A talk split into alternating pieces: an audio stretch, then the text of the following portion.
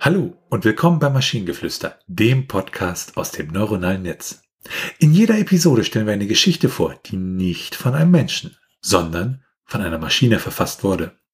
Und damit kommen wir zu unserer heutigen Geschichte über den Podcast, der nicht existierte, aber alle daran glauben. Es begann als eine gewöhnliche Tag, als Alina auf den Bus wartete, der sie zur Arbeit bringen sollte. Es war ein schöner Frühlingsmorgen und die Luft war erfüllt von Möglichkeiten und Wunschdenken.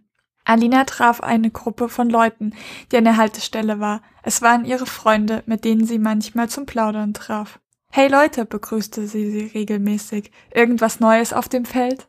Oh ja, sagte ihre Freundin Jen. Hast du schon gehört, dass es einen neuen Podcast gibt, der horrende Erfolge feiert, obwohl er eigentlich gar nicht existiert? Alina war überrascht. Was? Ja, es ist wirklich wahr, fuhr Jen fort. Die Geschichten darauf sind unglaublich und anders als alles, was die Leute bisher gehört haben. Jeder liebt es, selbst diejenigen, die es noch nie davon gehört haben. Alina starrte die Gruppe an und überlegte, ob sie es ernst meinen oder nur scherzten aber als sie sah, wie ernst sie waren, glaubte sie. Bald wurde es das Hauptgesprächsthema jeder Sitzung. Es schmückte überall in der Stadt Wände und Plakate und man sprach darüber, wo man es hören konnte. Alina hatte das Gefühl, als ob alle auf der Suche nach einem Stück der Magie waren, das der Podcast versprach. Sie verbrachte Stunden damit, Podcasts herunterzuladen, aber jedes Mal, wenn sie einen Titel anklickte, war das Ergebnis das gleiche. Kein Podcast zu finden. Als es schließlich auch nicht mehr auf Webseiten und sozialen Netzwerken zu finden war, gab es einen allgemeinen Frust, aber niemand wollte es wirklich glauben. Langsam erkannten die Menschen, dass es nur ein Mythos war, aber Alina stellte fest, dass es für sie mehr als das war.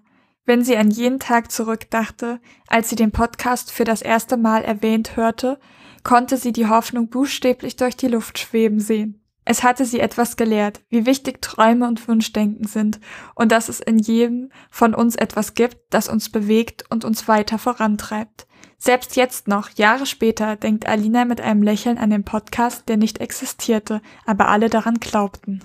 Ja, also grammatikalisch an einigen Stellen herausfordernd. Definitiv.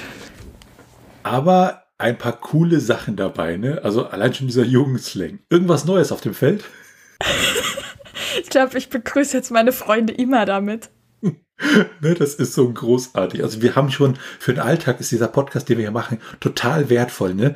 Äh, wie geht's dir heute? Ja, ich befinde mich auf einem extremen Standard meiner Funktionsfähigkeit. Ne? Wenn du Leute fragen möchtest, irgendwas Neues auf dem Feld, ne? wir lernen hier ganz tolle neue Umgangssprache kennen. Das ist großartig. Ja, die ist so neu, die kennt noch niemand. Ja, aber es reden ja auch alle über den Podcast, der nicht da ist, weißt du? Ja, aber es gibt einen Satz, also die ganz viele Sätze sind ja großartig und furchtbar zugleich. Und dann einfach, dieser eine Satz hat mich aber gekillt. Wenn sie an jeden Tag zurückdachte, als sie den Podcast für das erste Mal erwähnt hörte, konnte sie die Hoffnung buchstäblich durch die Luft schweben sehen. Wunderschön. Einfach für das erste Mal erwähnt, erwähnt hört und Hoffnung buchstäblich durch die Luft schweben. Schön fand ich auch den Satz, Bald wurde es das Hauptgesprächsthema. Okay, soweit in Ordnung. Jeder Sitzung. Ich so, hä? Willkommen beim Freundekongress, die 234. Sitzung. Irgendwelche Themen? Ah ja, der Podcast, der nicht existiert. Äh, wer möchte dazu sprechen? Das habe ich mir tatsächlich auch gefragt, ob sich das jetzt noch auf die, dass die Freunde sich zum Plaudern treffen, finde ich auch super, also finde ich auch großartig, dass, dass da einfach steht, dass sie sich manchmal zum Plaudern treffen.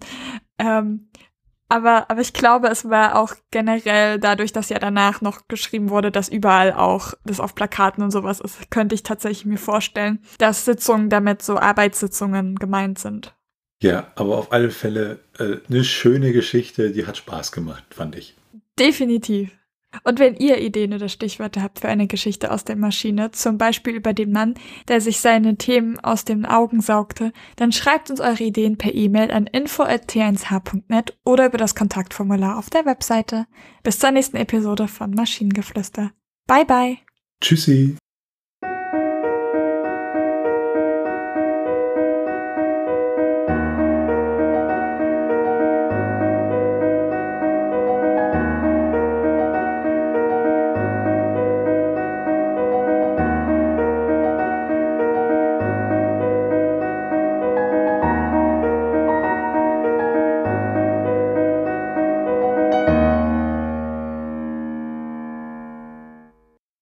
Produktion von Tone H. T1H.net